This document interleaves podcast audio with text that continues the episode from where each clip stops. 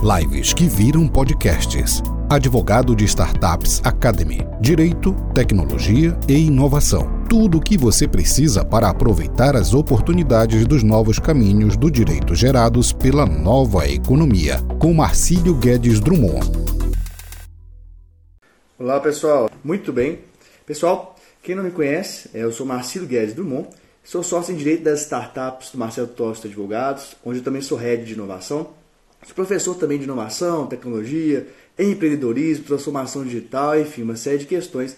E hoje vamos fazer uma super live com um grande empreendedor da área do direito, que é o Tomás. E olha que é um tema polêmico, né? Que tem a ver com. É, muita gente fala que é o vitamento de honorários, etc. Mas aqui temos muito, muitas questões interessantes para você aproveitar de fato na sua vida, no seu dia a dia. É, ideias que você pode aprender hoje e amanhã você pode implementar, já pode inclusive aumentar a sua renda é, ou mudar suas, algumas práticas suas é, do dia a dia da advocacia. Então, e aí, Tomás, tudo jóia? Fala, Marcílio, beleza? beleza? Boa noite aí. E legal, galera. Chegando. Boa noite, pessoal. Boa noite, Marcílio. Muito honrado pelo convite, cara. É um prazer estar aqui. Um grande prazer. Falando também. aí no canal do, do Amo Direito aí, para esse público enorme que acompanha o canal, né? Uhum. Então vai ser um prazer trocar ideia com o pessoal aí.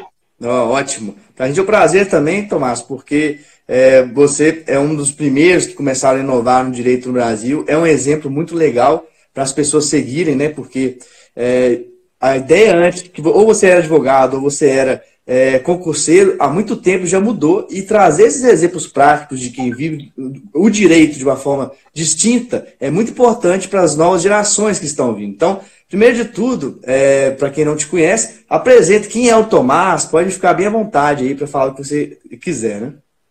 Vamos lá, Marcelo. Primeiro de tudo, eu sou advogado, então eu sou um colega aí do, dos nossos espectadores aí e comecei a minha jornada na, na profissão como advogado. Né? Mas eu sempre fui é, é, aquele estudante de direito inquieto, é, eu sempre busquei caminhos alternativos aí para mim no direito, mas é, dentro ali do, do curso e logo após a minha formação, eu confesso que eu não encontrei nenhuma oportunidade na, na qual eu me encaixei. Então, logo que eu me formei, eu fui morar em Portugal.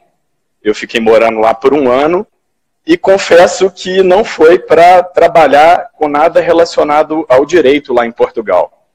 É, eu, tinha, eu tinha intenção de fazer um intercâmbio, de morar um período fora e, e Coincidentemente, na época da, da faculdade, eu tinha uma namorada que o padrasto dela era português e acabei indo para Portugal a convite dele. Né? Eu tinha intenção de fazer esse intercâmbio em algum país da Europa, é, é, de preferência com uma língua diferente da nossa, mas por essa coincidência aí da vida, eu acabei indo para Portugal e lá foi onde eu tive o meu primeiro contato com o empreendedorismo. Como eu fui para lá é, é, meio que como numa rota de fuga do direito, eu comecei a procurar oportunidades de trabalho fora do direito. E aí foi quando é, é, eu fui convidado por esse padraço dela para abrir uma academia junto com ele, uma coisa totalmente nada a ver com, com a realidade do advogado. Mas ali eu falo que foi minha primeira experiência como empreendedor naquele momento, empreendedor é, offline, né? Eu era um empreendedor de uma empresa é, tradicional, por assim dizer, mas foi ali que eu realmente tive o meu primeiro contato com o universo do empreendedorismo e ali eu percebi que, que era aquilo que eu queria fazer é, pelo resto da minha vida. Acontece que para um advogado é, é, é, recém-formado, né, você não tem muito por onde ir empreender, você não, não tem um caminho ali muito bem definido, né? Você sequer teve contato com o empreendedorismo ao longo do, do curso de Direito, principalmente ali na, na minha época, eu me graduei em 2004, Sim. Né? então é, é, a, a, realidade era muito diferente da realidade de hoje, onde a gente debate né, a existência, a importância das Lotecs, das Legaltechs, direito aliado com tecnologia, marketing jurídico, né, enfim, na nossa época é, era bem diferente, né? não existia qualquer estímulo para um advogado se enveredar para esse lado de empreendedorismo. É, tampouco se falava em advogar para startups, né? Hoje, que é algo bem interessante, é um, é um mercado bem legal para os advogados atuarem, naquela época mal se falava em startups, né? Eu acho que em 2004 nem se falava em startups. Mas enfim, eu passei um ano em Portugal é, atuando como empreendedor, né? Nessa nessa academia, eu fui o braço direito dele. Eu não cheguei a me tornar sócio, mas eu fui o braço direito lá de, de, do, do, português lá nessa empre, empreitada. Mas após um ano, eu realmente eu queria voltar para o Brasil. Eu sou uma pessoa muito apegada à minha família. Enfim, é, é, foi uma oportunidade muito legal, mas eu me via é, é, construindo a minha carreira no Brasil, não lá em Portugal. Afinal, queira ou não, é, quando a gente está fora do país, a gente muitas vezes é estrangeiro, né? A gente não, não, não, não é muitas vezes é, é, é, absorvido por aquela cultura ou, ou se insere naquela cultura de uma forma tal que você se sente bem para passar ali o resto da sua vida. Né? Então, enfim, eu retornei para o Brasil e entrei naquela jornada de estudar para concurso. Eu já sabia que eu não queria advogar, então eu fui estudar para concurso, me matriculei num desses cursinhos é, é, que você estuda a longo prazo, né, com módulos bem extensos, com módulos bem complexos, e naquela jornada é, de estudar para concurso, foi quando eu realmente também percebi que aquilo ali não era para mim, que eu precisava buscar outras oportunidades na minha carreira, e enfim, na, naquele momento, isso já devia ser mais ou menos é, 2008, eu decidi que eu iria abrir minha própria empresa e fui para o mundo digital. Fui, fui para o mundo digital muito por uma questão de afinidade, eu sempre fui um heavy user de internet, uhum. eu vi a internet nascer, né? E, e, e, me enxerguei como empreendedor de internet, primeiro porque eu sempre fui um heavy user de internet, e depois porque eu não tinha dinheiro para investir mesmo. Né? É, naquele momento eu já enxergava a internet como uma opção de empreendedorismo, onde você muitas vezes pode abrir a sua empresa do seu quarto, né, como se fazia antigamente lá nos Estados Unidos, da, das garagens das casas. Né? Então, eu fui estudar esse universo de empreendedorismo digital, eu tinha, eu tinha experiência com empreendedorismo offline, uhum. e acabei nessa, nessa jornada me juntando com dois amigos e lançando um site de cupons de desconto. Nada ainda relacionado a área jurídica, para quem é um pouco mais antigo aí, foi mais ou menos naquela época das compras coletivas, onde você podia comprar um cupom de desconto muito agressivo em algum estabelecimento, fosse ele um restaurante ou um hotel, enfim. Né? Deixa eu desligar o WhatsApp aqui. Não, é, então eu tive uma primeira jornada como empreendedor digital, onde eu falo que foi a minha, a minha verdadeira é, é, universidade do, do empreendedorismo é, é, digital. Né? Como eu disse, eu tive uma experiência no empreendedorismo analógico, por assim dizer, né? E em 2008 eu lancei a minha primeira empresa na cara e na coragem, me juntei com dois amigos de infância, um advogado, um médico veterinário e um turismólogo. Uhum. Nos metemos a, a lançar uma empresa de tecnologia. Né? E ali, quando eu lancei essa empresa, eu só tinha uma, a experiência de um ano atuando como empreendedor lá em Portugal. Mas vou chegar na advocacia correspondente. Então eu tive essa primeira empresa, foi um grande aprendizado. A gente, na época, não se falava em aceleradora de empresas, não tinha um cenário de investimento tão bacana quanto é no Brasil hoje em dia. Praticamente não tinham é, é projetos ou, ou, ou fundos é, é, é olhando aqui para o que estava acontecendo aqui dentro, né? As grandes é, startups de hoje, como Mélio, Simpla, elas estavam todas ali também surgindo naquela época. Então, enfim, para a gente foi um, um, grande período de aprendizado, mas no nosso caso, a, a, nossa empresa não deu certo, a gente não pensou numa estratégia muito bacana de monetização, a gente teve que competir com grandes empresas vindas do exterior, né? Alguns grupos vieram de fora com essa questão da compra coletiva. Então, enfim, a gente foi devorado mesmo pelo mercado isso já era por volta ali de 2012, porém eu já tinha é, é, aprendido muito sobre o que é empreender e sobre o que é empreender é, no mundo digital. É, mas, enfim, né, no momento que a minha empresa quebrou, eu olhei novamente para a área jurídica e encontrei a advocacia correspondente, né, ou a correspondência jurídica, como uma oportunidade de retorno para a área. Até então eu nunca tinha falado de, nunca tinha ouvido falar de, de advocacia correspondente, e a namorada de um amigo meu, na época, na época namorada, hoje ela é esposa, ela me falou: Poxa, Tomás, existe uma modalidade de trabalho onde você pode prestar serviços para colegas de todo, todo o Brasil é, sem se tornar o principal advogado da causa. Resumindo, é uma oportunidade de freelancer na área jurídica. Então você vai poder fazer audiências, você vai poder protocolizar documentos, você vai poder acompanhar oficial de justiça, você vai poder distribuir ações e tudo isso sem precisar estar atuando dentro de um escritório de advocacia, sem precisar ter o seu próprio escritório de advocacia e o melhor para mim na época, sem precisar me dedicar exclusivamente a esse trabalho. Pois, como eu disse, eu ainda estava picado ali pela mosquinha do empreendedorismo, eu ainda estava buscando é, é, oportunidades aí para mim, mas enfim, é, é, como, não como não se encontra muito fácil na área do direito, você tem muito aquela dicotomia de, ah, eu vou abrir um escritório, vou trabalhar para o escritório ou departamento jurídico, ou eu vou prestar concurso público. Né? Eu acabei enveredando para a área do concurso público até como, como uma questão de uma visão de futuro, tipo, vou prestar concurso, não é o que eu amo, mas hoje está dinheiro e um dia vou empreender. Mas, enfim, é, naquele momento eu precisava ganhar dinheiro, eu, eu como advogado, eu olhei para o mercado jurídico e encontrei essa oportunidade de atuar como advogado correspondente ou correspondente jurídico. Hoje eu tenho gostado até de falar como advogado freelancer, porque o correspondente jurídico nada mais é que um freelancer. Né? A gente vê freelancers atuando em todas as áreas e no direito hoje não é diferente. Então, eu perguntei para ela, ah, e o que, que eu preciso fazer para me tornar um correspondente jurídico? Ela falou: olha, o primeiro passo é se cadastrar numa plataforma que divulga serviços de correspondente jurídico. Na época, a principal plataforma e uma das únicas era o Migalhas, né, que é uma plataforma que existe até hoje, que ela divide ali o foco dela é, em muito conteúdo, conteúdo mais tradicional do direito, né, diferente do que a gente produz hoje no Júris, a gente gosta de produzir conteúdo sobre direito 4.0, direito 5.0, hum. mas enfim, o, o, Migalhas é um portal muito tradicional e a, a, a instrução que eu recebi na época foi para que eu me cadastrasse no portal Migalhas.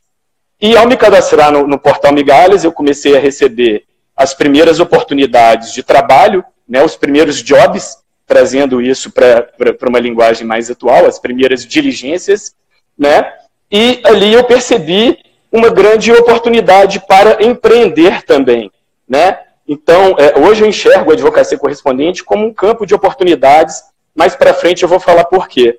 No meu caso, é, atuando como correspondente, eu enxerguei um mercado para eu atuar como empreendedor na área jurídica. Então, eu devia estar mais ou menos cadastrado há uns quatro meses no portal Migalhas, entendi muito bem como funcionava a área, né? Captei alguns jobs, realizei audiências, realizei sustentação oral, fiz cópias de documento, fiz protocolos de documento. Então, eu realizei diligências desde as mais simples até as mais complexas, e ao mesmo tempo eu estava ali observando o mercado. E rapidamente eu enxerguei uma oportunidade de empreender. Afinal, eu já tinha experiência como empreendedor digital e, e a advocacia correspondente realmente se demonstrou para mim um mercado super interessante, onde, por um lado, você ajuda o contratante, né, o cara que é, é, precisa realizar um job, um serviço, muitas vezes numa outra cidade, bem distante da cidade onde ele está. Então, a, a advocacia correspondente, a correspondência jurídica, ajuda esse cara a economizar tempo e dinheiro, por exemplo, né, uma vez que ele não precisa mais se deslocar é, é para para a região onde vai estar acontecendo aquela audiência, por exemplo, né? Uhum. Às vezes ele é um advogado aqui em BH, tem que realizar um protocolo de um documento, uma coisa super simples, uma cópia de documento numa cidade no interior de Manaus. Imagina o custo para se deslocar de Belo Horizonte até o interior de Manaus, muitas vezes para realizar uma diligência simples, por exemplo. Sim. Então eu enxerguei ali que, de um lado, eu, eu poderia ajudar esse contratante, né? E, por outro lado, também é, é, é, é trazer um benefício para esse correspondente, uma vez que o primeiro ganho que o cara tem ali atuando como correspondente é a obtenção de renda extra, que era o que eu estava buscando naquela época. Eu estava precisando de dinheiro, eu estava precisando de buscar um meio para ganhar dinheiro, é, não, não me imaginava ali abrindo um escritório de advocacia ou indo trabalhar num escritório de advocacia. Fui para o concurso público, mas mesmo assim estava ficando louco naquela jornada só de estudar, não ganhar dinheiro Então, enfim, a advocacia correspondente serve é, é, é, até para o concurseiro, por exemplo. Né? Muitas vezes você está ali estudando para concurso, não tem como trabalhar para ninguém, mas você pode pegar alguns freelas, alguns jobs, né, algumas oportunidades de trabalho e fazer uma grana enquanto você estuda. Então, enfim, eu percebi que aquilo era muito benéfico para os dois lados. Né? O mercado jurídico é um mercado gigantesco, são 1 milhão e 200 mil advogados, né? A gente sabe, eu, eu acho que em torno de 6 milhões de bacharéis em direito. A gente sabe que é um mercado saturado.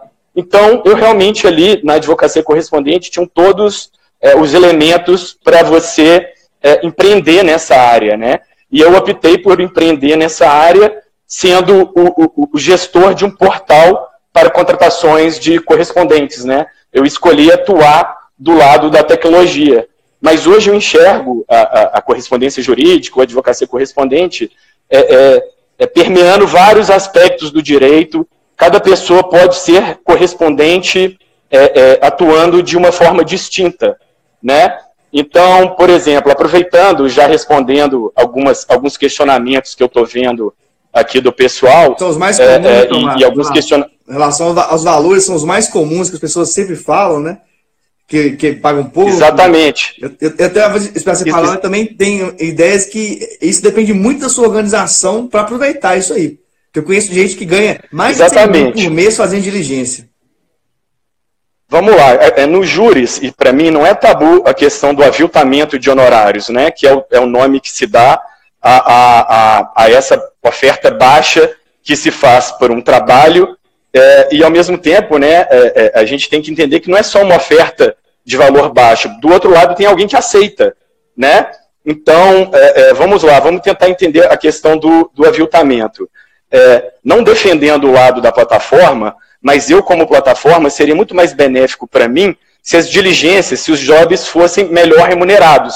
Eu, eu teria clientes mais felizes, eu poderia cobrar planos de assinaturas de, de maiores valores, né? mas a gente tem que entender que a profissão jurídica ela não é diferente de outras áreas, ela não é diferente de outras profissões. Né? A gente está inserido dentro de um mercado, e um mercado que, como os outros, está exigindo cada vez é, é, mais resultado, melhores custos-benefícios.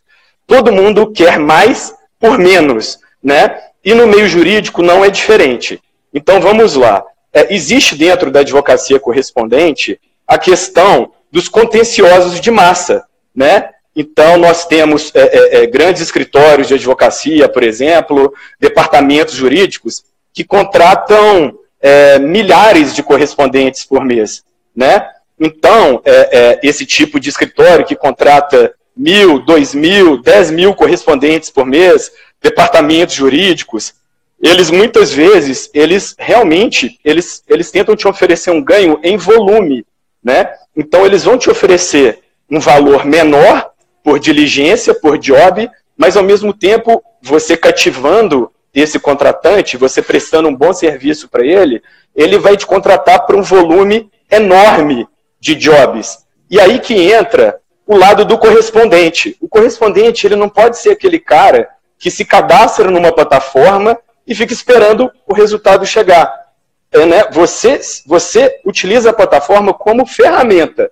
A ferramenta é uma a plataforma é uma ferramenta para o correspondente receber jobs. Agora, ser um advogado correspondente é muito mais uma questão de atitude.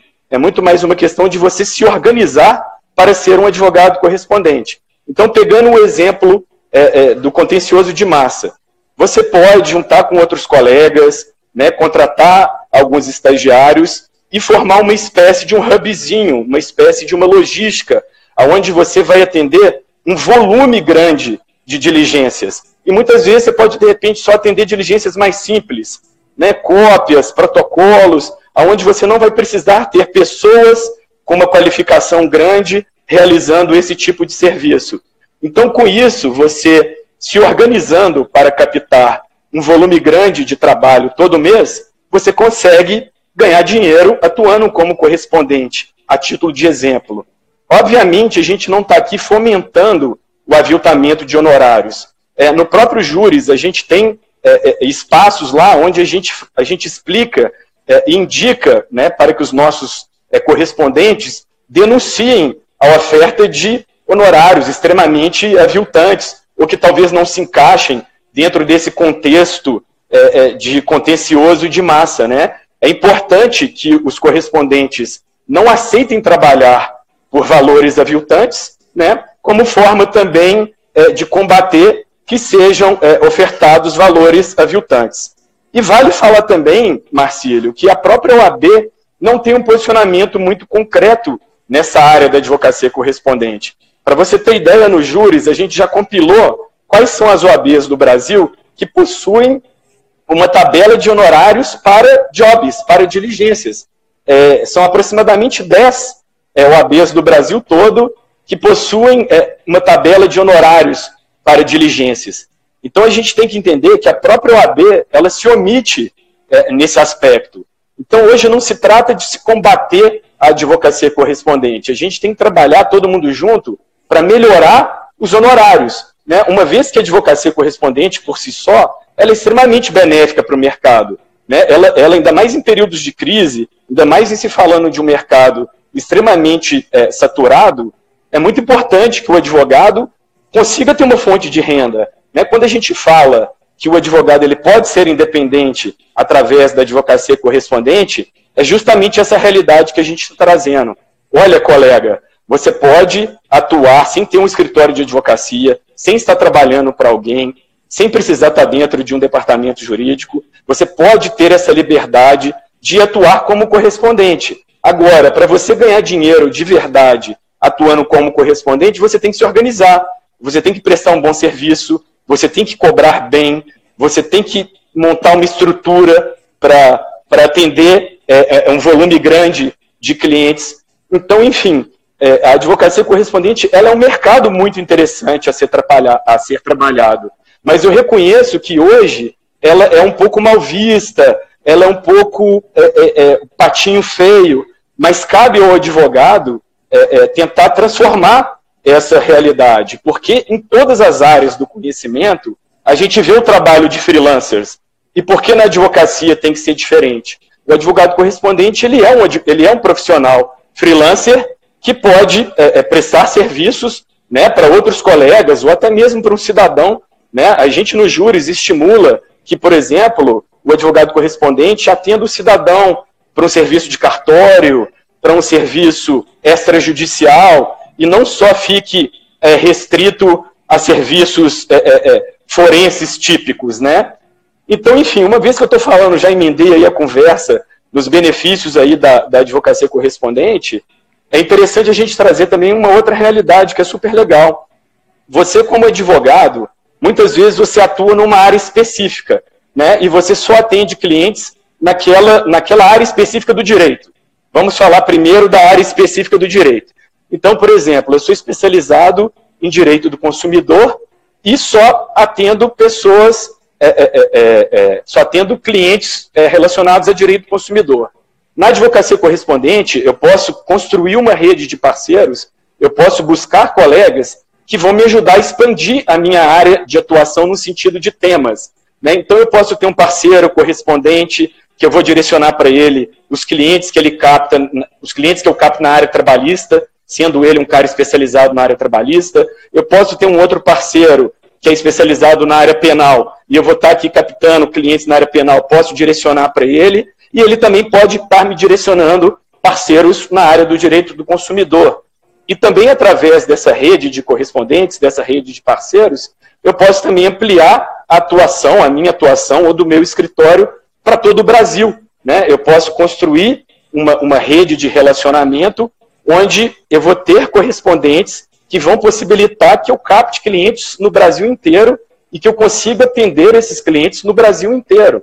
Então, a gente está falando aí um pouco de terceirizar é, serviços jurídicos, é, é, de ir um pouco além da diligência tradicional. Muitas vezes as pessoas pensam a advocacia correspondente como protocolo e cópia de documentos, que muitas vezes são jobs menos valorizados. Mas a gente pode imaginar um advogado freelancer, um advogado correspondente, é, produzindo petições para um, um colega, é, realizando sustentações orais, né, é, é, é produzindo é, documentos em geral para aquele escritório. Então, por exemplo, Eu posso ter um escritório enxuto, falando um pouco do lado de quem tem um, escritório. Eu posso ter um escritório enxuto, aonde eu me concentro na captação de clientes e na elaboração de boas teses jurídicas. E posso contratar correspondentes para fazer o job do dia a dia, né? aquela rotina forense, aquele serviço tradicional ali do advogado. Ou posso terceirizar a produção de petições. Então, enfim, a, a advocacia correspondente, a advocacia freelancer, ela é uma oportunidade para você expandir a sua atuação, tanto no nível territorial quanto no nível de temas jurídicos também. Então, enfim, é muito importante frisar que ser advogado correspondente não é só se cadastrar nos júris, não é só se cadastrar no migalhas. Você tem que trabalhar a seu favor. Né? Você pode divulgar o seu trabalho no LinkedIn, no Instagram, no YouTube. É, você necessariamente tem que prestar um bom trabalho, cumprir prazos, é, é, é, é né, entregar, mesmo sendo um job de cópias, tem muita gente que não consegue organizar essas cópias de uma forma a ser inteligível, redimensionar essas cópias, entregar um bom serviço para quem está tá te contratando. Né? Eu, como eu atuei muito tempo como correspondente, é, depois de um certo período atuando, eu já tinha minha própria rede de contatos. Pessoas que me contrataram para o job, eu me preocupei em fazer um bom serviço e no momento que eu entreguei o bom serviço, eles começaram a me contratar mais vezes e para coisas cada vez mais elaboradas. Então, a título de exemplo, eu cheguei a captar é, alguns tipos de diligências, como oitiva de testemunha na área penal, coisa que eu não tinha feito, mas eu captei, que eu nunca tinha feito na vida antes, mas eu captei a oportunidade porque a pessoa já tinha uma relação de confiança comigo, estudei como que se faz uma boa oitiva de uma testemunha e fui lá fazer, né? Hoje a gente tem, por exemplo, um parceiro lá no Júris, que é o José Andrade, que ele tem lá o projeto Audiências Online, onde você pode assistir tudo quanto é tipo de audiência online gratuitamente. Então, assim, é, é, é, hoje você não pode dar desculpa que você não sabe fazer um job mais complexo vai lá e estuda, né? Procura um colega mais experiente, né? Assista uma audiência, né? E, e, e com isso passe a aumentar o seu leque de serviços que você quer oferecer é, para esses contratantes em potencial. Então, enfim, eu tô que falo aqui, não estou acompanhando aqui os comentários é, das pessoas. Se você quiser levantar depois, uma, é, tá uma muito, pergunta, muito bacana, alguma coisa o que está falando aí, Tomás. É, até, inclusive, é impressionante o tanto que seu pensamento é muito, muito parecido com o meu, assim, desde o início da sua trajetória, inclusive, tá? Eu também é, formei na FMG, não, eu não tinha experiência nenhuma de empreendedorismo, mas a minha foi dentro da FMG como diretor de cultura. Então, mas enfim, isso que você fala é muito importante. Eu vejo que quando tem advogados preocupados em fiscalizar colegas, em reclamar que tem evitamentos de honorários, etc., outros estão pensando em estratégia, pensando em modelos de negócio, pensando em, em como aproveitar as oportunidades. Eu acho que é isso aí que você está falando, né? E é legal as pessoas te ouvirem, porque até pela sua história que foi falado lá no início, que não é historinha à toa, é para mostrar o tanto que você é visionário. Porque quando você começou a empreender online, era muito no início da época digital. A, a, o Brasil começou perto, do, pouco depois dos anos 2000, com as .com, etc., mas ninguém falava sobre isso e você já estava olhando. Então, é algo que mostra o seguinte, você é uma pessoa que consegue enxergar acima da, da, da maioria que está brigando entre si. Então, as pessoas precisam ouvir o que você está falando, né? Obrigado, Marcelo. Te agradeço aí pelo elogio, mas é, o que eu fiz para mim, é, é, eu, eu falo isso nas palestras que eu dou, eu não sou nenhuma pessoa diferenciada, eu não tenho nenhuma habilidade excepcional eu realmente saí daquele lugar de reclamação e fui para o lugar de ação, né? Queira ou não, a profissão jurídica, muita gente entra num curso de direito ainda com a ilusão de que tem um mercado pronto aguardando ele, cheio de louros, né? Cheio de oportunidades, que ele é um cara muito especial porque ele está graduando em direito, que ele é um cara diferenciado porque a família né, desejou que um dia ele se tornasse um advogado ou um médico.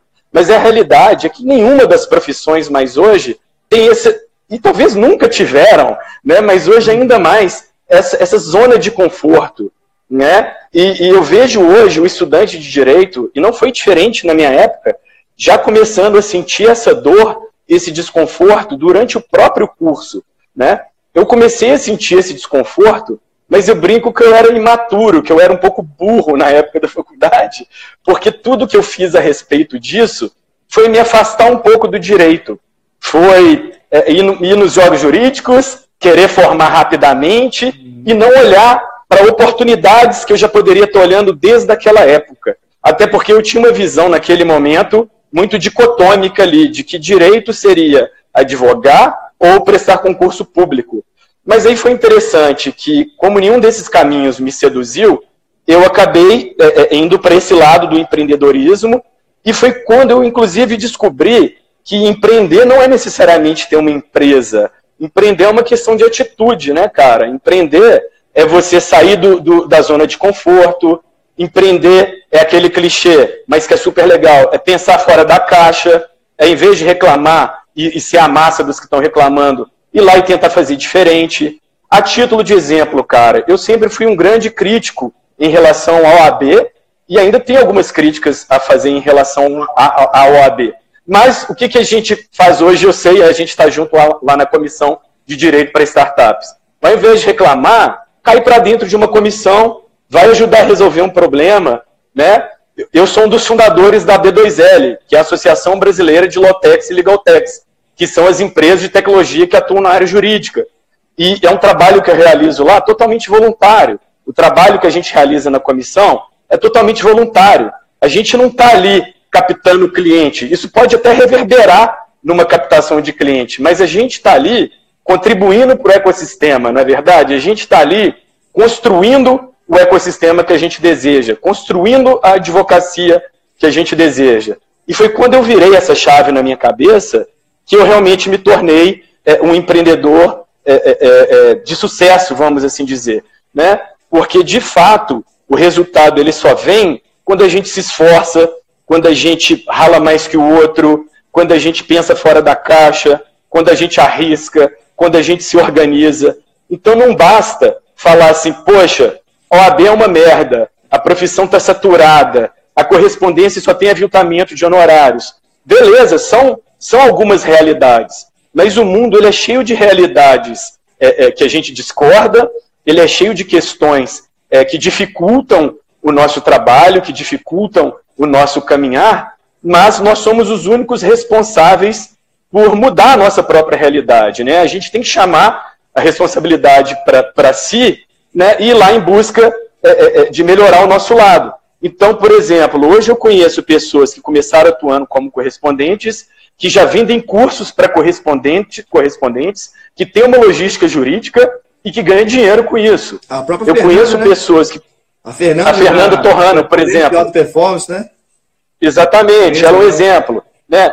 A, a, a, Mariana Gonçalves, que é uma menina super bacana, tem um canal super seguido. Sim. Ela conta que na trajetória dela, num determinado momento, ela atuou como correspondente para ganhar uma renda extra. Ali ela começou a entender também que ela poderia mostrar o trabalho dela, que ela poderia se tornar uma digital influencer, que ela poderia ter a própria rede de contatos dela. Né? Eu comecei atuando ali como correspondente, já tinha tido uma experiência como empreendedor, mas na advocacia correspondente eu vi uma oportunidade, né, na correspondência jurídica, na advocacia freelancer, de me tornar um empreendedor dessa área. Né? Muitas vezes você está ali, pô, começa ou não começa o meu escritório, mas eu ainda não tenho cliente. Cara, captam os jobs ali na advocacia correspondente e começa a impulsionar o seu escritório com esses trabalhos. Obviamente, ninguém começa uma carreira é, pegando jobs de advocacia correspondente na esperança ali de que um mês ele vai, vai estar bem de vida ou ele vai estar com, com o lado financeiro dele resolvido.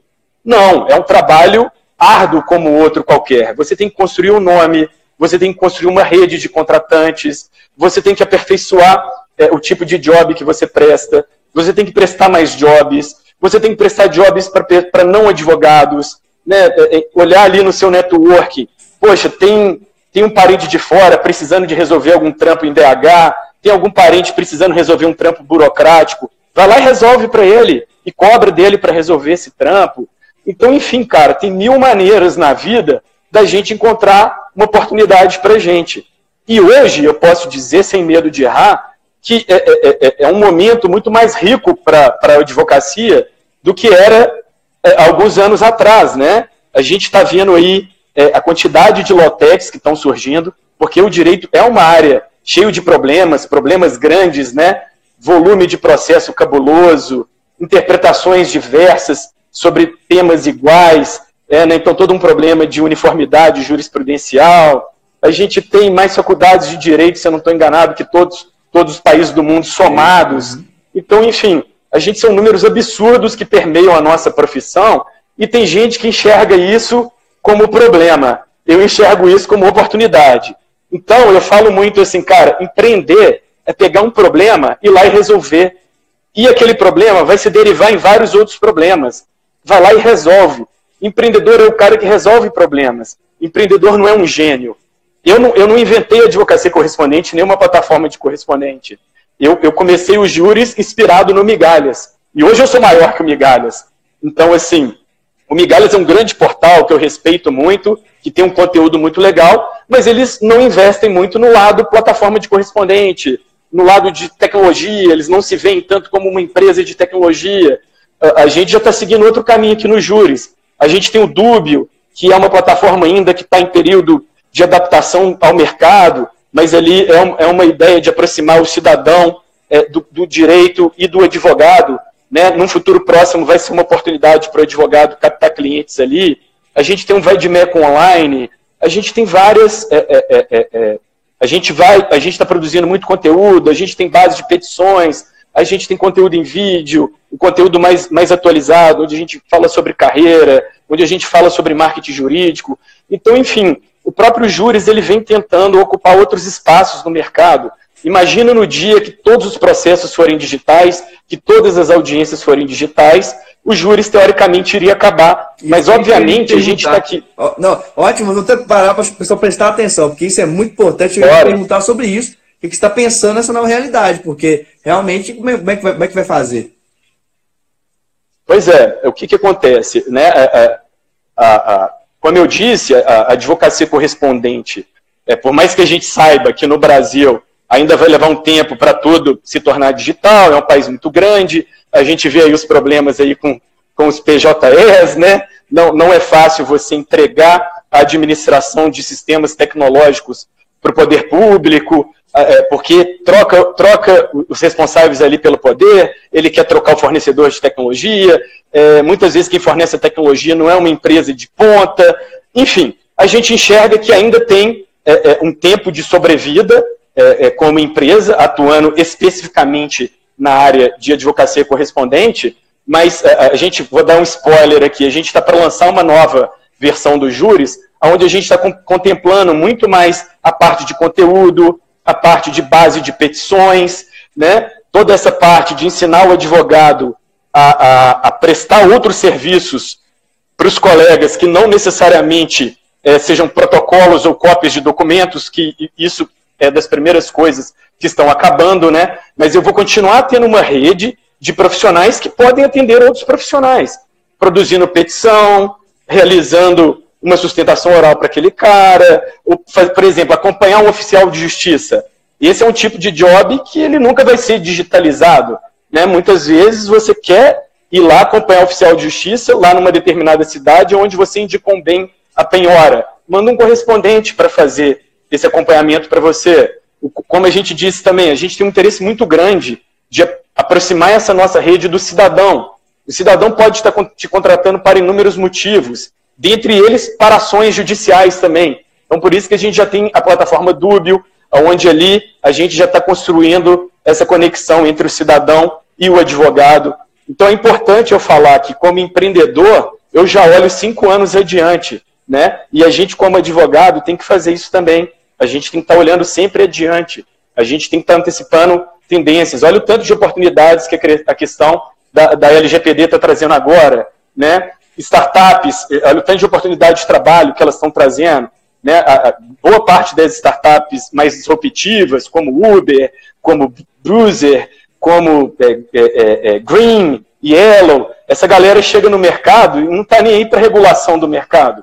Eles chegam atuando e esperam que depois o, que a regulação venha depois. Então, enfim, olha o tanto de oportunidade que tem de trabalho aí para advogado. A Paula, presidente lá da comissão, ela sempre dá o exemplo de mineração de asteroides. Isso já é uma realidade. Direitos ali relacionados a, a órgãos que estão sendo criados de forma artificial. Isso já é uma realidade. Então, assim, cara, o advogado fica sentado na cadeira dele chorando, não funciona. Né? Então, a grande verdade sobre a profissão jurídica é essa. A gente só falar que está saturado, que o mercado de, é difícil, tal, às vezes é balela, cara, porque o direito é uma profissão dinâmica. Na medida que a sociedade está evoluindo cada vez mais rápido, né, hoje a gente tem aí a questão de vazamento de nudes, as pessoas né, sendo excluídas de grupo de WhatsApp, é, toda uma nova forma de conviver, de se comunicar. Então, tudo isso está é, tá ampliando muito a área de atuação é, dos advogados. Né? Eu gosto muito, particularmente, de, de atuação preventiva. Para vocês terem ideia, hoje eu tenho um, um, advogado trabalhando aqui conosco, que é um grande parceiro que eu tenho aqui dentro, que ele está atuando muito forte na área de sucesso do cliente, na área de prevenção do litígio, na área de fazer o nosso cliente é, evoluir, performar, crescer. Então imagina, eu tenho hoje um advogado que está aqui dentro dos júris, atuando principalmente numa área de satisfação do cliente, para evitar o litígio lá na frente. E não só para evitar o litígio, para me ajudar a ter clientes mais satisfeitos. A, a, a, eu, tenho, eu vendo planos de assinatura. Né? eu preciso que esse cliente esteja satisfeito mês após, após mês, renovando as suas assinaturas. O Marcelo, só falou uma coisa importante que eu não falei, eu devia ter falado no início da live, minha turma aqui vai brigar comigo. É, no final da live a gente vai divulgar um cupom de desconto para a galera assinar os júris, lá no, no, no, perfil dos júris, depois, não sei se o direito, republica também, mas vamos divulgar um, um cupom de desconto aí para estimular a galera a acompanhar a gente aí até o finalzinho da, da nossa Show. conversa. Muito legal aí, galera. Para você ver, oportunidade para vocês aí, ó. Pois é, queira ou não, a, a, a porta de entrada para você atuar como correspondente, muitas vezes é se cadastrar numa plataforma, né? Como eu disse, você tem que se preparar também, você tem que estudar, você tem que captar os seus clientes fora das plataformas. Você pode divulgar o seu serviço no LinkedIn. Hoje eu acho que você tem que estar no LinkedIn, não é só no Instagram ali, é, é, é, mostrando o seu dia a dia para as pessoas. Isso é legal também, isso é bacana, isso ajuda você a criar o seu nome, a fortalecer o seu nome, a atrair clientes em potencial, a construir uma rede ao seu redor, mas esteja ali no LinkedIn também. Né? Ali você vai encontrar outros advogados, você vai encontrar escritórios de advocacia, departamentos jurídicos.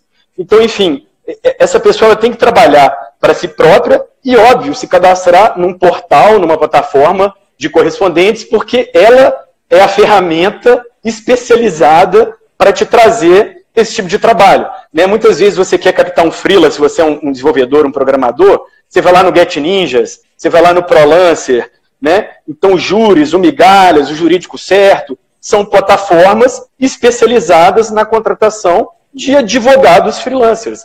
Eu acredito que isso não vai acabar nunca, cara. Não, também acho que não. Eu quero até te dar um exemplo, um exemplo para todo mundo sobre o LinkedIn, eu falo muito disso.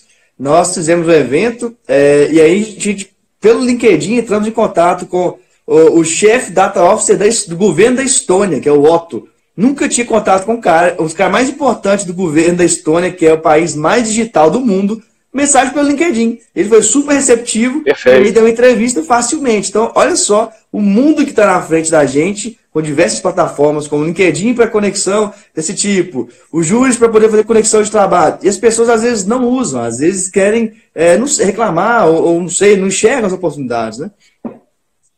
Perfeito, eu, eu, eu brinco assim, né? Poxa, acompanhe o Marcílio, acompanhe a Mariana, acompanhe uma galera aí que, que utiliza as mídias sociais a seu favor. Né? E como eu disse, não só no, no, no Insta, mas no LinkedIn também.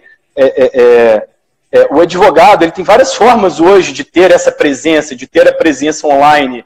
Né? Então ele, ele pode ter um site, um blog, um canal no YouTube, um perfil no LinkedIn. E, enfim, eu, eu te acompanho também, cara, e admiro o seu trabalho. Obrigado. Eu vejo o tanto que você tem crescido é, utilizando a tecnologia a seu favor, abrindo portas, cara. Você é o cara que vai, bate na porta da galera e de repente você abre uma porta incrível, uhum. né? Que você não imaginava que o fulano, fulano de tal ia abrir a porta para você. Eu, inclusive, eu deixo aqui um convite. Eu, eu, como a maioria dos empreendedores de Lotex, de Ligotex ou da área de tecnologia que eu conheço, são, são pessoas muito abertas. Você pode entrar aí no meu canal, aí no LinkedIn ou no Instagram. Eu sou o Tomás Chaves, T-O-M-A-Z, não é difícil me achar, eu não tenho homônimos por aí. E assim, eu vou responder, eu vou receber muito bem a galera. O Júri está aqui em Belo Horizonte, a gente tem uma sede muito legal, uma sede que foi construída para receber pessoas. Então fica o convite para quem está em Belo Horizonte, quem estiver em Belo Horizonte de passagem, quer conhecer como funciona uma empresa de tecnologia na área jurídica, quer trocar uma ideia comigo sobre empreendedorismo na área jurídica, sobre marketing na área jurídica, que é um tema que eu gosto muito, né? Então nós somos pessoas abertas, né, Marcílio? É um, é um Sim, claro. quem se inseriu dentro dessa realidade de, de direito 4.0, colaboração, economia colaborativa, contribuir pra, para o ecossistema, hoje não é difícil você abrir portas, né? Como você disse, Pô, uma mensagem que você envia pelo LinkedIn muitas vezes te abre uma porta incrível, né? De uma pessoa que você jamais imaginou que, que te daria atenção, a título de exemplo, né? Então, enfim, os caminhos são diversos e, e, e, e aquela aquela frasezinha, né? Camarão que dorme, a onda leva, uhum. é uma grande, grandíssima realidade, né? É, é, eu, eu, eu tenho uma jornada de 10 anos de empreendedorismo digital para estar tá aqui hoje participando dessa live, tendo esse reconhecimento. Ah, o Tomás é um cara que é um, ele é um exemplo para a galera. Tal. Pô, são 10 anos de, de relação, são 10 anos de muito esforço, de ver a galera prosperando e eu ali roendo o osso. Então, enfim, não falo, não falo isso para ninguém ter dó, tal, mas eu digo assim, gente, nada cai do céu. Né? Não, não existe. Hoje eu vejo assim, muitas pessoas querendo é, ser teletransportadas de um lugar para o lugar que ela deseja. A insatisfação, a inquietação é uma coisa muito positiva. Isso eu acho muito legal. Agora, você só reclamar, você só apontar problema, isso não te faz sair do lugar. Então, pega aquela sua inquietação, e eu, eu gosto da ideia de queimar por dentro, cara. Deixa aquilo te queimar por dentro. Então, assim, é, eu não queria advogar, eu não queria prestar concurso público. Tentei, não dei muito certo com, com estudos, queria correr atrás de alguma coisa, fui tentar empreender, quebrei uma empresa, tomei porrada pra caramba, comecei a ver todo mundo ao meu redor prosperar, amigos se tornarem juízes, promotor, não sei mais o que. Cara, mas eu transformei tudo isso numa chama dentro de mim, algo que eu, que eu gostava que queimasse. É, hoje a gente está aqui no Júris, se vocês vierem aqui, a gente está no, no, topo de um prédio aqui em Belo Horizonte, com uma vista maravilhosa para nossa Belo Horizonte. Eu já estive no térreo desse prédio, trabalhando debaixo da escada, trabalhando no meio do comercial. Eu não escolhia meu, meus postos de trabalho, eu não escolhia onde a empresa iria, iria funcionar. Eu estava lá onde tinha um espacinho para mim. Né? Eu lembro que nessa época eu fazia, eu almoçava, é, eu, eu trazia um lanchinho de casa e almoçava numa pracinha que tem aqui atrás, cara. Então, assim, não é dó, não é coitadinho, ou não é ele é um cara mega esforçado. Eu sou uma pessoa comum, sem nenhum talento excepcional, sem nenhum talento em particular, que descobriu que eu precisava me esforçar, principalmente porque eu escolhi, um, eu escolhi algo não tradicional, porque eu quis romper é, é, é, é com, com, com, aquela, com aquela dicotomia que eu tinha na minha cabeça. E hoje, é, a coisa a coisa está muito mais interessante. Você não precisa mais ser aquele profissional que vai ser questionado por tudo e todos, né? É, é, para fazer algo diferente dentro aí da, da profissão jurídica. Uhum. Hoje, é aqui no Júris mesmo, a gente estava recentemente com uma vaga aberta para estagiários que iriam atuar um pouco na nossa, no nosso jurídico tradicional, mas que também vêm atuar né, numa área de negócios, numa área de criação de conteúdo para os nossos diversos canais. Então, assim, hoje tem Legaltex e Lawtex contratando advogados. Hoje tem advogados liderando empresas, liderando Lawtex e Legaltex. Né? Tem advogados atuando em áreas de sucesso do cliente dentro de empresas. Né? Tem advogado advogando para as startups. Né? Tem advogados que eu falo assim, não é, não é só advogar para as startups, é você abrir caminho para os negócios que estão chegando. Né? Tipo, cara, vai lá. Você tem que ser o advogado que fale sim e não que fale não. O empreendedor é o cara que ele quer chegar chutando a porta, mas ele não vai poder chutar todas as portas. O, mas é o advogado que tem que ajudar, tem que abrir, tem que ir lá e, e, e, e, e, e, e, limpar a bagunça que o empreendedor fez, eu tenho que falar assim, cara, o mercado está aberto nesse sentido, vamos aproveitar uma brecha na lei, e por aí vai, cara. O advogado eu enxergo como parceiro de negócio. Né? Hoje, hoje aqui na empresa, é, é, eu vejo tanto, né, principalmente na minha, na minha atuação, o tanto que, que o meu lado advogado ele é super importante para o meu lado empreendedor. Eu sei argumentar, eu sei lidar com crise, eu sei convencer, sabe? Eu sei estudar, eu sei ler. Então, cara, seja advogado, tem que ser um empreendedor de si próprio. E a advocacia correspondente é uma oportunidade para você ser esse cara, esse começar a ser esse empreendedor, começar a ter essa atuação independente. Pô, estou aqui, não estou ganhando dinheiro nenhum, não estou fazendo nada. Pô, cadastra numa plataforma de correspondente, começa a captar os jobs e vai trabalhar, cara. Ah, mas estão me pagando pouco. Se organiza para pegar vários jobs, para né, atender o contencioso de massa. Ah, mas estão me pagando pouco mesmo assim. Cara, se especializa em jobs de valor mais agregado, né? procure é é, é, é, é, atuar como parceiro de escritórios, e não só como um cara que vai ser contratado pontualmente para realizar uma audiência, por exemplo. Se posicione como um parceiro. Fala, cara, aqui em Belo Horizonte é Tomás. Está precisando de alguma coisa aqui em BH? Não só diligências, mas está precisando de quê aqui em Belo Horizonte? Eu posso te atender Quer que eu atenda o cliente para você? Quer que eu, que eu me torne um representante, um braço de atuação do seu escritório aqui? Dessa forma, cara, muitas vezes você constrói relações incríveis, você pode né, encontrar nesses relacionamentos futuros sócios para o seu escritório. Né? Você pode ter, de repente, de repente, um escritório atuando em vários locais do Brasil com parceiros que você fez através da advocacia correspondente. Então, hoje, no Júris, a, gente vai trazer nessa nova versão esse posicionamento que é, é, é, correspondentes são advogados freelancers, são pessoas que fazem parte de uma rede e que têm que construir a sua própria rede. Hoje, ter rede, fazer parte de redes, é, é extremamente importante. Né? Você não precisa mais ter aquele networking é, boca a boca, ele ainda é importante, né? mas ele, ele te limita. Né? Você, às vezes, vai fazer boca a boca na família, no clube. É importante, esteja lá no clube, esteja na família, esteja na associação de bairro, uhum. no, no, seja síndico do seu prédio, sei lá. Mas, cara, hoje tem redes fantásticas para você fazer parte, né? Um, um LinkedIn da vida, um Facebook, e as redes de advogados, né? Então, assim, é, um Jus Brasil, não tem o menor problema de falar dessa galera. É, para a galera ter ideia, se tem advogado falando mal de advogado e tentando passar rasteira no outro, no nosso meio de startups a gente não está fazendo isso não. A gente se apoia, a gente troca ideia, a gente concorre, mas concorre num, num nível elevado. Afinal, também amanhã eu posso me fundir com uma empresa dessas, eu posso ser comprado, eu posso ser investido. Então, enfim, construam boas redes de relacionamento e mantenham esses relacionamentos em alto nível os seus colegas de profissão, eles não são seus inimigos. Né? A gente vê muito isso na advocacia. Foi algo que me, que me afastou um pouco da advocacia, foi todo esse melindre que eu encontrei, toda essa, né, essa questão muitas vezes muito melindrosa. Cara, não, isso, não, isso não edifica nada, você não ganha nada melindrando alguém.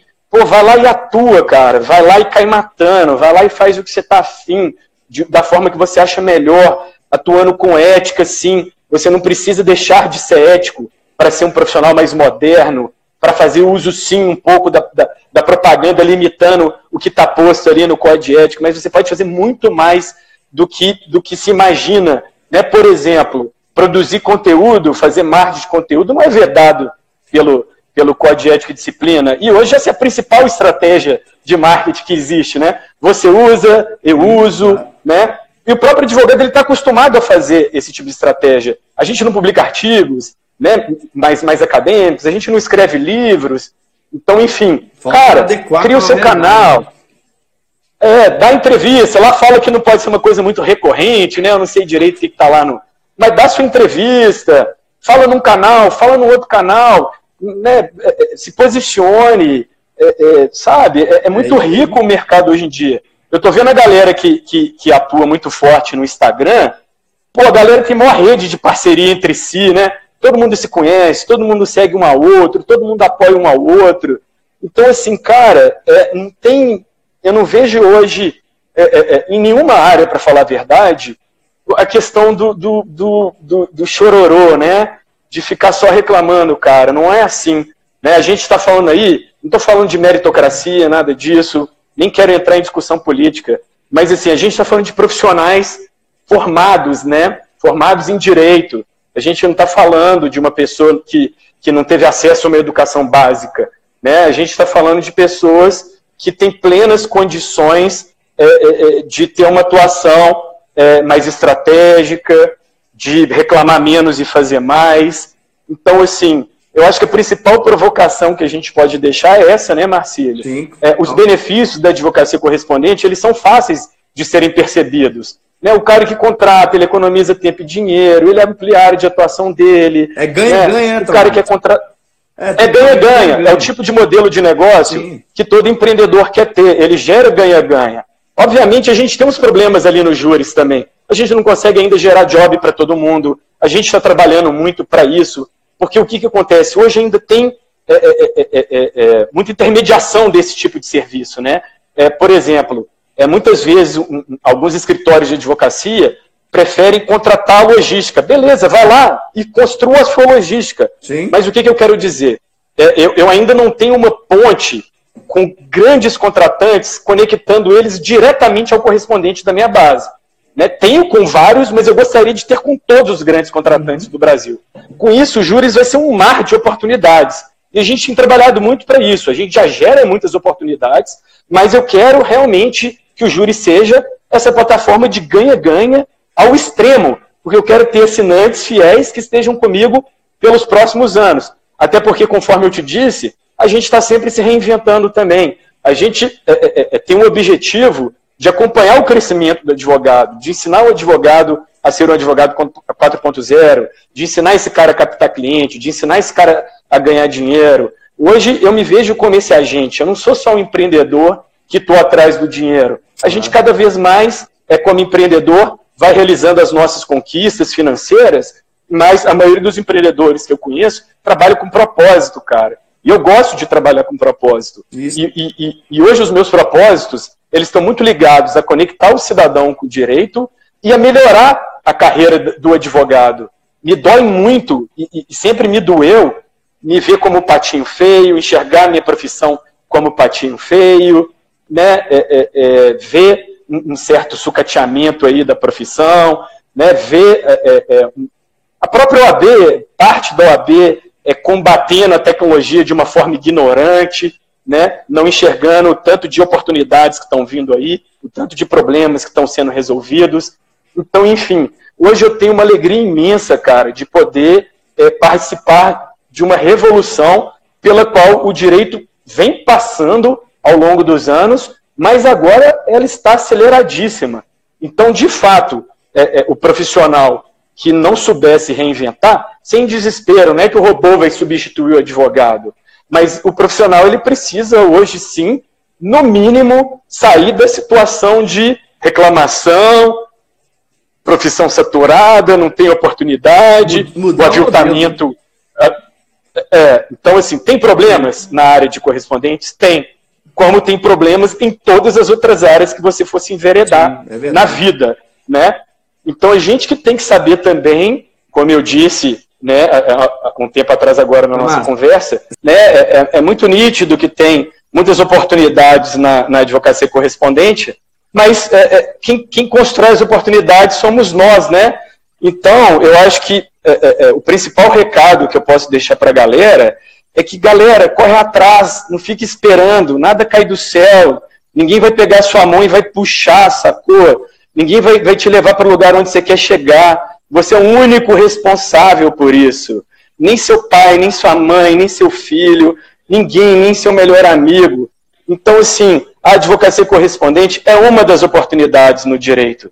Temos várias outras, né? Vambora, siga lá a B2L, procure saber do que, que se trata, b2l.net, entra lá no site, vê lá o, o radar lá da, da B2L, o tanto de Legal Tech que existe hoje, o tanto de evento que está tá acontecendo no Brasil inteiro, o tanto de live interessante que acontece aqui no Amo Direito, em diversos canais. né? Tanto de coisa bacana que o Marcílio está trazendo para o ecossistema, em vários canais onde ele atua, nos canais dele, no canal do Amo Direito. Então hoje tem oportunidade para caramba de aprendizado também, né? A gente, a gente tem muito aprendizado gratuito, tem muito conteúdo gratuito para a gente assistir. Então, enfim, não só dentro de, de, do direito também, eu bebo em muitas fontes fora do direito. Eu adoro marketing, eu adoro negócios, eu estudo muito sobre isso. Então, enfim, galera, vamos estudar, vamos correr atrás, vamos fazer esforços, vamos, né, vamos, vamos tirar a bunda do sofá e não tem segredo. Eu detesto. Opa, o celular caiu. É, eu não gosto que as pessoas pensem que eu sou um cara diferenciado, sendo bem sincero, sacou? Eu, eu sou uma pessoa, para quem me conhece há muito tempo, bem comum, velho. Eu não, eu não sei tocar instrumento, eu não sei é, é, eu não tenho nenhum talento especial de verdade. Nunca fui bom aluno, sacou? Nada disso. Mas é, no dia que eu, que eu compreendi é, que eu era o único responsável pela minha felicidade, pelo meu crescimento profissional, muita coisa mudou na minha vida, velho. E, e o último recado que eu queria finalizar, porque eu acho uma coisa super bacana, que eu fiz durante um tempo, no período de crise, quando eu estava mais triste, quando eu estava prosperando menos, eu comecei a atuar como advogado voluntário. Então, uma oportunidade legal. Toda cidade vai ter uma oportunidade para você atuar como advogado voluntário. Naquele momento da minha vida, isso me ajudou a me reerguer, me ajudou a, a, a, a trabalhar a minha autoestima. Não fique esperando reconhecimento dentro de casa, reconhecimento de mãe e tal. Pai, mãe, amigo, eles amam a gente. Eles vão falar para a gente muitas vezes aquilo que a gente não quer ouvir. Né? Eles vão falar para a gente muitas vezes para desistir com todo o amor do mundo. Então, essas pessoas elas falam para a gente o que elas têm que falar mesmo. Agora, quem tem que se motivar é você, cara. Então, vai atrás dessa motivação, corre atrás, tira a bunda do sofá, mete bronca, vai estudar, vai trabalhar e a advocacia correspondente é um bom, é um bom lugar para você começar, né? E a partir daquilo ali, se encontre. Eu me encontrei como empreendedor da área de correspondência. Eu fui para o lado da tecnologia. Você pode ter a sua logística jurídica, atender uma porrada de gente ao mesmo tempo, você pode é, tra transformar isso só numa, numa renda extra e atuar de outras formas. Como eu disse, você pode utilizar a advocacia correspondente para ampliar a sua rede de contatos, para ampliar a sua área de atuação, tanto em temas jurídicos quanto em, no aspecto de território. Então, enfim, cara, né, reclamar para quê? Né, hoje em dia tem inúmeras possibilidades. Inventa uma empresa aí também, eu posso até investir na sua empresa, né? me mande a sua ideia aí. Né? Mas é isso, eu estou aí realmente de portas abertas, repetindo aí para a galera, vai ter um cupom aí dos juros de desconto aí no final. Eu estou aí no Instagram, estou no LinkedIn, estou fazendo a live aqui do perfil dos juros, porque eu não sou pessoa pública lá no meu, no meu Instagram. Mas na medida que a galera vai me adicionando, eu aceito, eu troco ideia, pode ser via LinkedIn, vou atender todo mundo. Vou ter maior prazer em atender, explicar um pouco mais, não só sobre advocacia correspondente, mas sobre o futuro do direito, falar sobre Lotex e Legaltex, que é um tema que eu amo, né? E é um tema que tem trazido muitas oportunidades também. E queria agradecer muito aí a galera do Amo Direito, agradecer muito, principalmente a galera que está aí nos assistindo, que ficou conosco aí até o final. E um agradecimento especial para você, Marcílio. Eu estou vendo Obrigado, tanto que você está decolando, tá voando baixo, cara. Né? Obrigado. E é muito legal que, que agora a gente é, é, tá atuando juntos, né? que seja a primeira de muitas lives, que a gente possa ir juntos é, trabalhar em prol do ecossistema e deixar esse convite para a galera. Galera, vamos trabalhar em prol do meio que a gente está inserido. Entra para uma comissão do AB, resolve um problema lá, sacou? Resolve, resolve os, ajuda a resolver as questões da sua cidade, do seu prédio, da sua casa. Empreender é atitude. Mude a atitude, mude, mude o mindset. Eu não gosto muito de ficar falando termos é, de, de, negócios, termos do uhum. marketing, né? Até porque eu não gosto muito de falar juridiquês. Mas muda o mindset aí, galera. Ó, ficar só no chororô não funciona, não. Tá? Eu, quando eu só chorava, eu não ganhava dinheiro, não acontecia nada. Não acontecia nada. Só depois que eu tomei vergonha na cara, que eu prosperei na vida, e aí quando eu falo prosperar, não é só prosperar financeiramente. Porque quando a gente começa a trabalhar, como a gente, quando a gente começa a buscar o nosso propósito, quando a gente vai para um trabalho voluntário, quando a gente se movimenta, o mundo movimenta também, né? tem uma lei aí do retorno aí, se você está realizando boas entregas, tudo volta, cara, e volta e volta como coisa boa. Então, vamos, vamos romper aí o ciclo de reclamação, vamos cortar esse, esse ciclo aí e vamos acelerar, velho, porque é legal demais. Quando a gente começa a trabalhar, não tem resultado rápido, mas tem que começar. Quem começou antes está na frente. Então, se você ainda não começou, comece hoje. Fantástico, Tomás. Acho que você disse muita coisa importante que muita gente precisa ouvir, tá? E é legal porque esse conteúdo, depois, além de estar mais 24 horas aqui disponível na, na live, também vira podcast depois, então vai reverberar para muita, muita gente. Muita gente precisa ouvir isso que você está falando, que é de alguém que teve a experiência, é de alguém que, é, como você mesmo falou, o caminho, tomou os tombos, né? No Brasil não tem a, a cultura do erro. No Brasil, a gente. O que, o que eu gosto de dizer é o seguinte, cara: o que você tem de especial, que os empreendedores também têm, é uma coisa, da minha visão se permitir errar, se permitir tentar. Isso, pra, eu, eu, falo que eu também faço isso e não é, não é fácil. Eu tomei muita porrada por isso. Eu sofri muito bullying por fazer coisa diferente do que era o ditado da maioria, entendeu? Na própria faculdade de Direito mesmo, eu sofri muito bullying, que eu pensava diferente, fazia diferente.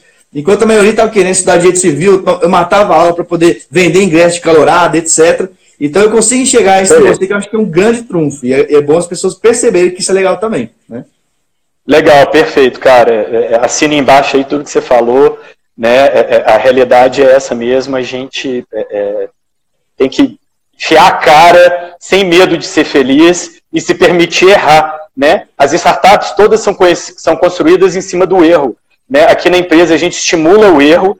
É, o que a gente tenta fazer é errar rápido né? É isso que a gente aprende aí no mundo dos negócios, cara. Erre e erre rápido, aprenda com seu erro, mas tente, tente muito, erre muito, e aí você vai estar tá aperfeiçoando, né? É, um cara disse uma vez assim: faça, faça, faça e depois otimize. É, é, é o CEO da Hotmart, né? Eu, eu, não sou muito de seguir os CEOs das, das grandes startups, mas eu vi o cara falando isso um dia, achei super legal e é isso que a gente faz aqui no nosso dia a dia. Faz, faz, faz, cara. Depois se não tá tão legal, aperfeiçoa, erra, mete a cara, mas ficar esperando a perfeição para fazer. Ah, quando eu tiver um estúdio, eu vou gravar alguma coisa. Quando eu tiver, né, um carro melhor, eu vou lá paquerar aquela pessoa que eu gostaria. Né? Quando eu tiver formado, eu vou buscar alguma coisa para mim é, isso tudo é estratégia para postergar, né? Eu sempre fui bom nisso também. Então, a grande verdade é, cara, é hoje, é agora, é para já, e comece errando, comece feio, né? Vai, vai ver a primeira versão dos júris. A própria atual eu já não gosto mais dela. Eu já acho ela feia. Tem gente que vai lá, me copia e fala assim: acabei de copiar o júris, está lindo. Eu falo, não, cara, mas daqui a um mês eu vou lançar uma versão nova, mais bonita ainda. Então, assim, não tem perfeito, não tem pronto. Né? Eu tenho falado muito isso nas minhas conversas com meus amigos. Galera, não existe plenitude, não existe lugar ideal, não existe perfeição. Né? A gente tem que estar sempre se movimentando. Sempre vai ter um ponto ruim, sempre vai ter um ponto de tristeza. Eu nunca vou ter clientes 100% satisfeitos. Né? Pelo contrário, a gente toma porrada também de todos os lados. Em, em tudo que eu já fiz aí de diferente, de fora da caixa, eu apanhei. E quanto mais a gente apanha, mais forte a gente fica. Então, é faz parte, não é? A, se a vida fosse uma coisa é, retilínea e perfeita, a gente não aprenderia porra nenhuma. A verdade é, é essa. Então, tomar porrada é bom, e o caminho para tomar porrada é tentar, é errar, é arriscar.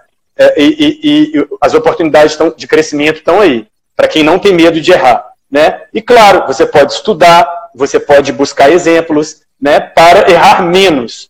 Então, Sim. erre, erre rápido e se inspire, busque inspirações, mas principalmente enfiar a cara, velho. Tem outro jeito. É isso mesmo. É, até um exemplo que eu lembrei aqui na, na minha startup, né, de tech de educação, que eu falo. Eu, eu tenho várias operações simultâneas. Entendeu? Eu tenho uma operação que eu sei que funciona redondinho e eu tenho várias operações que é para dar errado. Eu tenho operações de testes diversas. Eu tenho, assim, mais ou menos, eu rodo 15 operações diferentes de de filtro, de um, de um monte de questão que eu, que eu sei que é, é para dar errado. Porque uma que der certo, eu me reinvento. É assim que funciona. Perfeito. É, e a gente pode estar é, tá fazendo isso na advocacia. Não é errar lá o seu cliente numa questão importante, mas, mas é testar, ver as áreas que você tem mais afinidade, né, a, trazendo o, o, o peixe para o lado da advocacia correspondente. Por exemplo, a advocacia correspondente é uma oportunidade de você pegar alguma coisa na área tributária, pegar alguma coisa na área civil, pegar alguma coisa na área penal, fazer ali uma audiência, se, obviamente se preparar para aquilo ali, mas é uma forma de você tatear ali diferentes áreas para ver qual que, que você quer, qual que você se encaixa mais, sem necessariamente já, já se declarar como especialista em alguma coisa. Né? Então, a advocacia correspondente é uma oportunidade para você se testar, para você, você não vai ser o advogado principal daquele processo, né? Você vai pegar um job ali isolado. Então, você pode, por exemplo, estar tá ali se testando, se validando. De repente você fala assim, pô, fiz uma audiência na área crime, não me não performei muito bem, não é muito né, onde eu sou melhor, mas estou brilhando na área trabalhista. Mas para descobrir isso, eu precisei ir lá e pegar minha primeira audiência. Né? Muitas vezes você não sei fazer audiência, não... velho, estuda e vai lá e faz a primeira. Na vida, tudo tem uma primeira vez, né? Então, é isso. A gente tem que se expor. A gente não pode ter medo. Aquilo que você falou da cultura, do, do erro, é fantástico, né, cara? A gente tem que se expor. A gente tem que errar. A gente pode errar. E a gente também tem que saber reconhecer os nossos acertos. A gente não pode ter só essa cultura também do da ah, humildade, é, né, coitadinho, ou, ou, ele é um mega vencedor. Não, cara, é, é tudo é esforço, trabalho, formação também, um bom estudo. Falei que eu não vou falar de política. Se dando uma boa educação para todo mundo, nivelando todo mundo, cara, aí realmente é, é, quem trabalha mais, é quem se esforça mais, né? É quem corre mais atrás. E, e, e eu tenho falado muito isso. O mundo não é dos espertos, o mundo não é dos gênios ou dos perdotados. O mundo é das pessoas comuns, cara. A maioria das pessoas são pessoas comuns. E todos nós podemos prosperar, né? E não temos que ter vergonha de prosperar. A gente pode ter ambição. A gente pode ter ambição e ser um cidadão do bem. Né? A gente pode ter ambição e ser ético. A gente pode ter ambição e não atropelar o colega. E eu, eu, eu posso cravar, cara, sem medo de errar. Eu prefiro construir base sólida. Às vezes você pega um atalho num momento, chega num lugar que você gostaria, mas você está construindo um castelo de vidro. Vai com o seu trabalho, vai com o seu esforço e, e, e vai enfiando a cara que o que é seu ninguém tira, velho. Né? Então, é, é, é, eu trabalho muito dessa forma e é a dica que eu dou aí pra galera. Vai construindo, gente. Não é de um dia para o outro que as coisas acontecem. Mas o que você constrói, ninguém derruba. E quando você pega muito atalho, às vezes você não está não, não tá num lugar sólido. Né? Então tem que ter paciência, tem que ter resiliência, né, que é uma outra, uma outra ideia clichê, mas os clichês, eles só existem porque eles são as repetições de verdades que se tornam coisas absolutas. Então, todo mundo tem que ser resiliente se quiser vencer na vida. Né? E o que eu digo vencer é conquistar o que você quer. Vencer não é ganhar muito dinheiro, mas vencer é conquistar o que você deseja. Né? E vencer na vida é, depende dos seus esforços. Né? Eu brinco que hoje nem na loteria eu jogo mais, cara. Que é um dinheiro que vai cair na sua mão, vocês vão fazer besteira com ele. Dinheiro bom é dinheiro suado, velho. Que aí você gasta também bem. Não. Eu não né? acredito também que eu, que eu, ganharia, não, porque eu acho também que tudo que eu conquistei foi sempre ralando demais, então eu nem acredito que, que ganhe. Então eu não jogo também, não.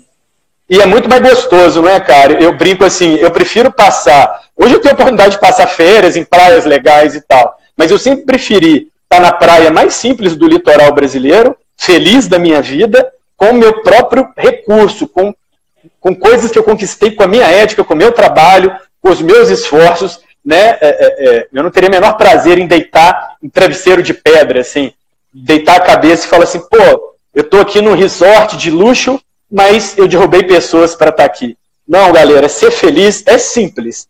Mas eu percebo que hoje ser feliz está muito ligado aos propósitos das pessoas. Então não vamos confundir as coisas. Não existe plenitude. Ser pleno é uma coisa muito difícil. Mas agora, trabalhar com propósito, né, buscar ser feliz no seu dia a dia, no, no, na, nas pequenas coisas do seu dia a dia, é, é, é, um, é um caminho. As pessoas têm que buscar isso mesmo. E hoje a gente tem muito mais instrumentos para buscar isso, né? Antigamente você tinha que seguir uma carreira tradicional, dentro de uma empresa, né? É, ou então, né, aquela questão, dentro do escritório de advocacia. Hoje a galera abre empresa dentro dos seus quartos. Eu abri os júris, durante muito tempo, o júri funcionava na casa de cada um dos sócios. Né? Ele ficou muito tempo sem ter sede. Né? Hoje você consegue ganhar dinheiro como correspondente, sem precisar ter seu próprio escritório de advocacia.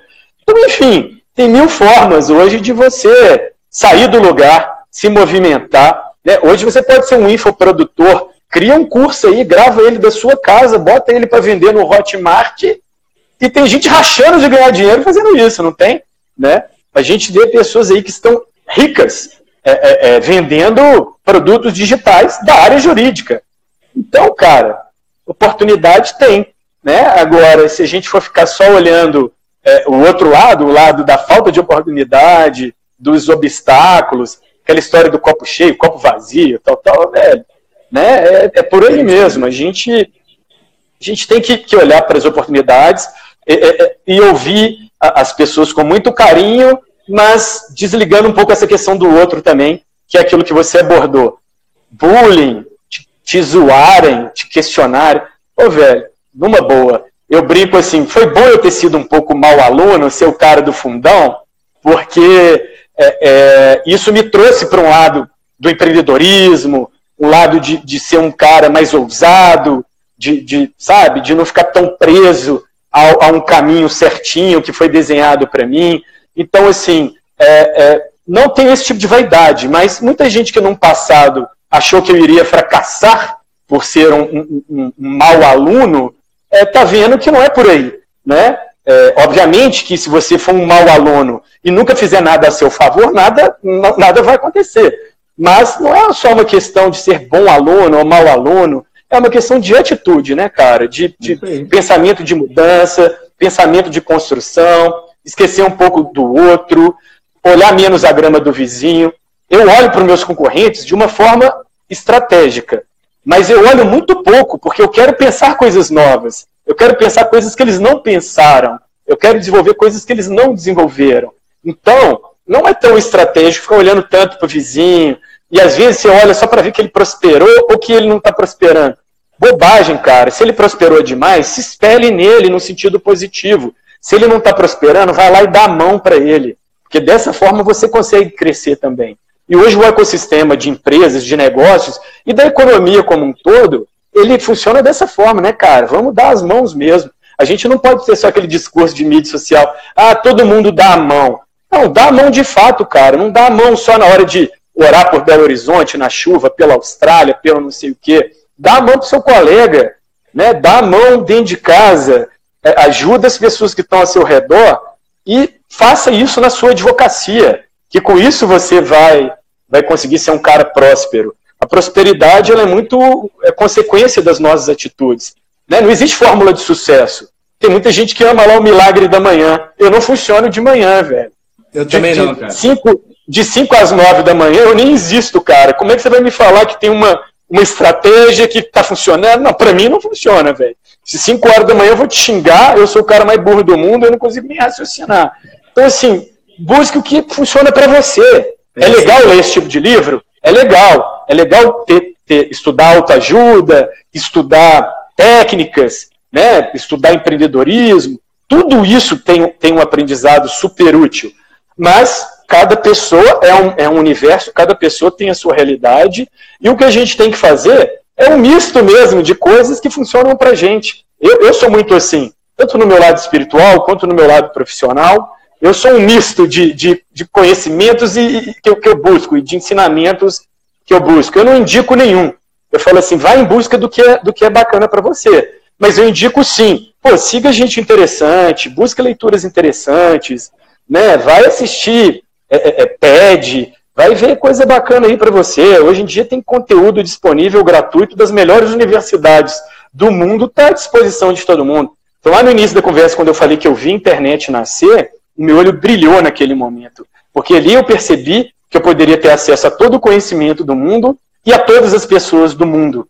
Né? Quase todas as pessoas, né? tirando aí os países extremamente fechados. Claro. Então, assim, pronto, tá aí. Você tem internet em casa, do vizinho, no trabalho, você tem tudo nas mãos. Né? Não estou dizendo a pessoa lá que não teve acesso à educação básica, mas a gente que está aqui assistindo essa live, todo o conteúdo do mundo está na palma da sua mão, velho. Então corre atrás. É fantástico. Mais uma vez, Tomás, muito obrigado pela, pelas suas várias palavras que você falou aqui. Só lembrando, pessoal, quem quiser seguir é Juris Underline Correspondente no Instagram. Tem alguma outra rede social de vocês que você indica? Cara, estamos no LinkedIn, estamos no Facebook, no YouTube. O nosso canal do YouTube está ficando cada dia mais legal, tem um conteúdo bacana lá sobre audiências.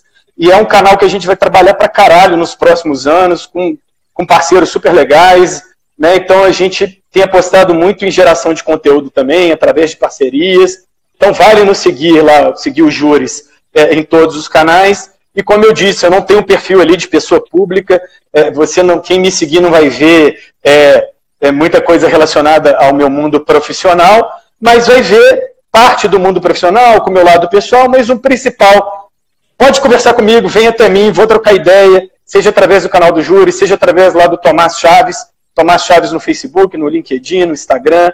Eu respondo, eu gosto de responder, eu gosto de crescer minha rede de amigos, né? É, é, é, eu sigo de volta, então eu tô aí, galera. Pode me procurar que é um prazer enorme. Eu aprendo muito é, é, com todo mundo, a todo momento. Eu aprendo muito com o jovem advogado, eu aprendo muito com o estudante de direito, é, porque eu estou aí para fomentar o ecossistema mesmo. Aprendo muito com você, Marcílio. Muito obrigado mais uma vez, cara. É, né? Estamos aí à disposição. Eu acho que a gente tem muita coisa para fazer juntos ainda, né? Eu acho que, enfim, é, é, a gente está aí com, hoje, hoje como atores aí, né? E, e, trabalhadores desse ecossistema, cara. Então vamos embora e fica o convite para a galera aí, ó. Qualquer um pode ser Tomás, pode ser Marcílio, pode ser júris correspondente, pode ser amo direito, pode ser o que quiser. Pode ser quem né? quiser. Mas tem que, vai ter que movimentar, tem que movimentar. Isso aí. Beleza? Pessoal, muito obrigado aí por vocês estarem com a gente. Foi muito legal a live também. Quiser falar comigo também no Instagram é Marcílio GD, que é o meu pessoal, e meu profissional, que é advogado de startups, também LinkedIn, mesma coisa, Marcílio Guedes Drummond. E agora eu também estou com um canal de Telegram com dicas diárias e gratuitas de, dessa área de inovação, tecnologia, etc. Que é só procurar no Telegram Advogados Startups Academy. Mais uma vez, pessoal, muito obrigado. Muito Beleza, obrigado, galera. E vamos ver depois. Vou ter, vou ter que te trazer mais aqui, reservar na agenda do Homem Direito as duas horas para você falar tudo que tem para falar. Claro. É muita coisa. Eu, eu falo para caramba. E vamos ver se depois a gente coleta também aí dúvidas, perguntas da galera que a gente pode esclarecer em outras lives, em outras oportunidades, não é isso? Beleza, isso aí. Fantástico. Muito obrigado, então. Vamos que vamos. Obrigadão, foi uma honra, cara. Uma honra e um prazer. Para mim também, gigantesco. Adorei tudo que você falou. Muito assim, sem nada, nada que não seja exatamente o que eu acho legal, que eu pense, muita coisa que eu aprendi também agora com você. Muito obrigado. Legal, valeu, obrigado. Valeu, Abraço, gente, com Deus. Tchau, tchau. Chegamos ao final de mais um podcast. Siga acompanhando nosso trabalho pelo Instagram, arroba advogado de startups. Faça parte do nosso canal do Telegram, com conteúdos gratuitos e diários sobre o novo direito. Basta procurar por Advogado de Startups Academy no Telegram ou enviar uma mensagem no nosso Instagram e pedir para participar. Espero você no próximo podcast Advogado de Startups Academy com Marcílio Guedes Drummond.